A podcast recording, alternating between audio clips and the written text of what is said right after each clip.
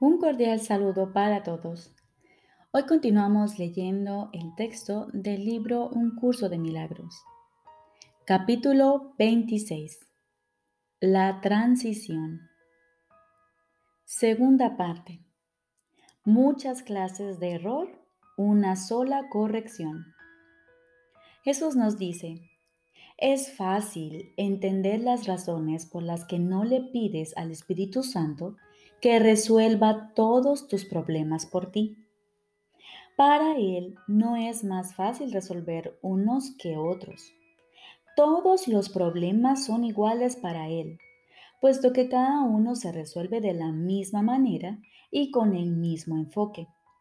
Los aspectos que necesitan solución no cambian, sea cual sea la forma que el problema parezca adoptar. Un problema puede manifestarse de muchas maneras, y lo hará mientras el problema persista. De nada sirve intentar resolverlo de una manera especial. Se presentará una y otra vez hasta que haya sido resuelto definitivamente y ya no vuelva a surgir en ninguna forma. Solo entonces te habrás liberado de él. El Espíritu Santo te ofrece la liberación de todos los problemas que crees tener. Para Él todos ellos son el mismo problema porque cada uno, independientemente de la forma en que parezca manifestarse, exige que alguien pierda y sacrifique algo para que tú puedas ganar. Mas solo cuando la situación se resuelve de tal manera que nadie pierde, desaparece el problema, pues no era más que un error de percepción que ahora ha sido corregido. Para él no es más fácil llevar un error ante la verdad que otro, pues solo hay un error. La idea de que es posible perder y de que alguien puede ganar como resultado de ello. Si eso fuese cierto, entonces Dios sería injusto, el pecado posible, el ataque estaría justificado y la venganza sería merecida. Para este único error, en cualquiera de sus formas, solo hay una corrección. Es imposible perder. Y creer lo contrario es un error. Tú no tienes problemas, aunque pienses que los tienes.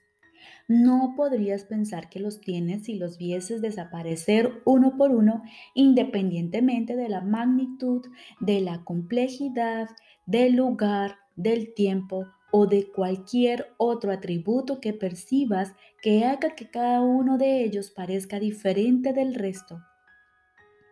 No pienses que las limitaciones que impones, sobre todo lo que ves, pueden limitar a Dios en modo alguno. El milagro es la justicia porque puede corregir todos los errores. Todo problema es un error es una injusticia contra el Hijo de Dios y por lo tanto no es verdad. El Espíritu Santo no evalúa las injusticias como grandes o pequeñas, mayores o menores. Para Él, todas están desprovistas de atributos. Son equivocaciones por las que el Hijo de Dios está sufriendo innecesariamente.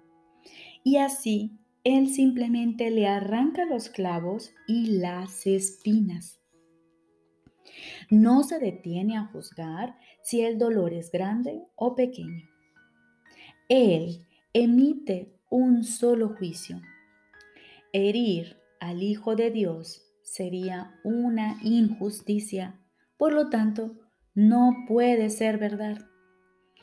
Tú, que crees que entregarle al Espíritu Santo tan solo algunos errores y quedarte con el resto te mantiene a salvo, recuerda esto. La justicia es total.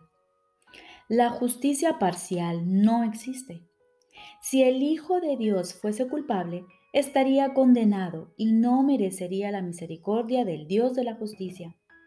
Por lo tanto, no le pidas a Dios que lo castigue, porque tú lo consideres culpable y desees verlo muerto. Dios te ofrece los medios para que puedas ver su inocencia.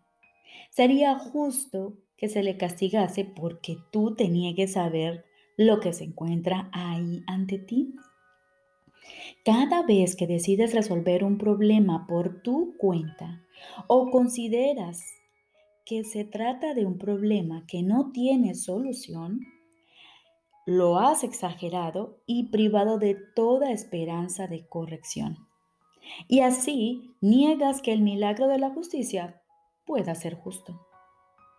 Si Dios es justo, no puede haber entonces ningún problema que la justicia no pueda resolver.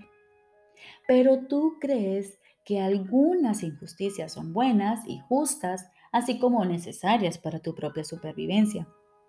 Estos son los problemas que consideras demasiado grandes e irresolubles, pues hay personas a las que les deseas que pierdan y no hay nadie a quien desees ver completamente a salvo del sacrificio. Considera una vez más cuál es tu función especial. Se te ha dado un hermano para que veas en él su perfecta inocencia.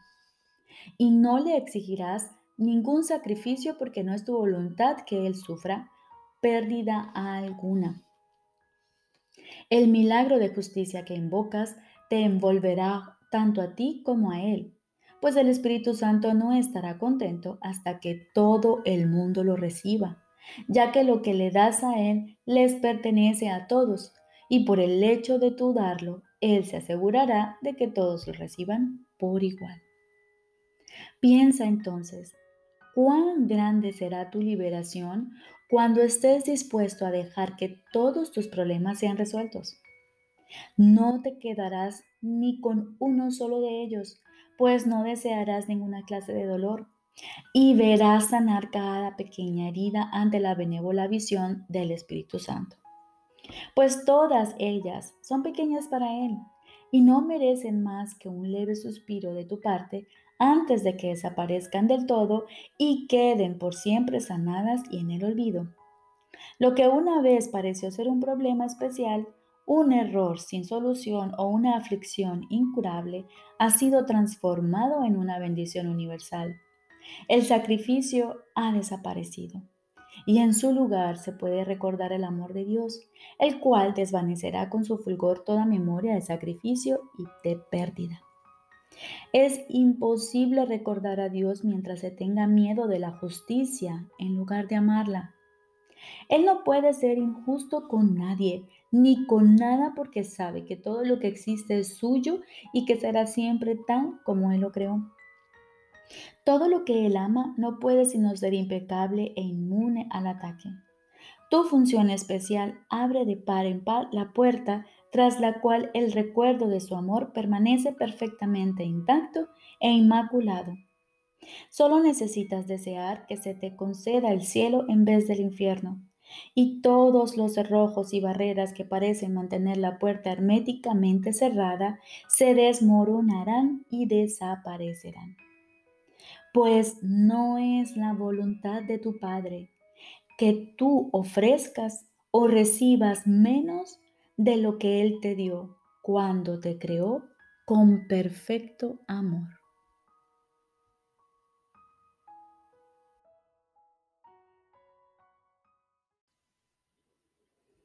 Ahora continuamos con el libro de ejercicios. Lección número 202. Sexto repaso. El día comienza y concluye con esta idea principal. No soy un cuerpo, soy libre, pues aún soy tal como Dios me creó.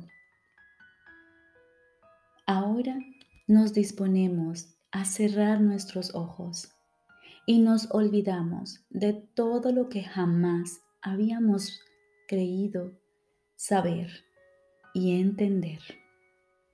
Y nos abrimos a esta idea de repaso. Permaneceré muy quedo por un instante e iré a mi hogar.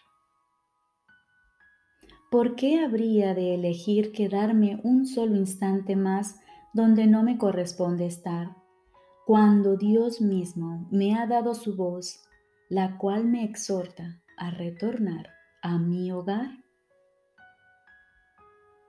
No soy un cuerpo, soy libre, pues aún soy tal como Dios me creó.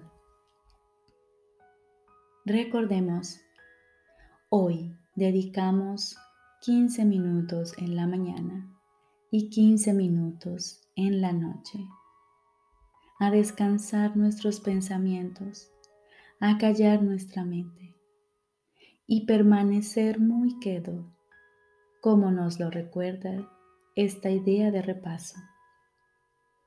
Permaneceré muy quedo por un instante e iré a mi hogar. Y durante el día, a cada hora o cada vez que pensemos en ello, recordemos esta idea principal. No soy un cuerpo, soy libre, pues aún soy tal como Dios me creó.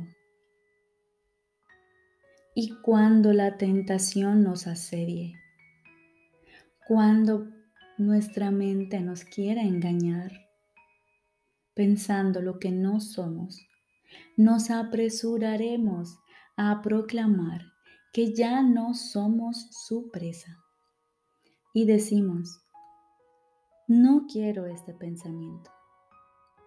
El que quiero es permaneceré muy quedo por un instante e iré a mi hogar.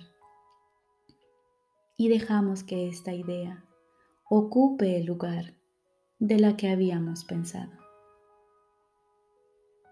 Te deseo un día lleno de luz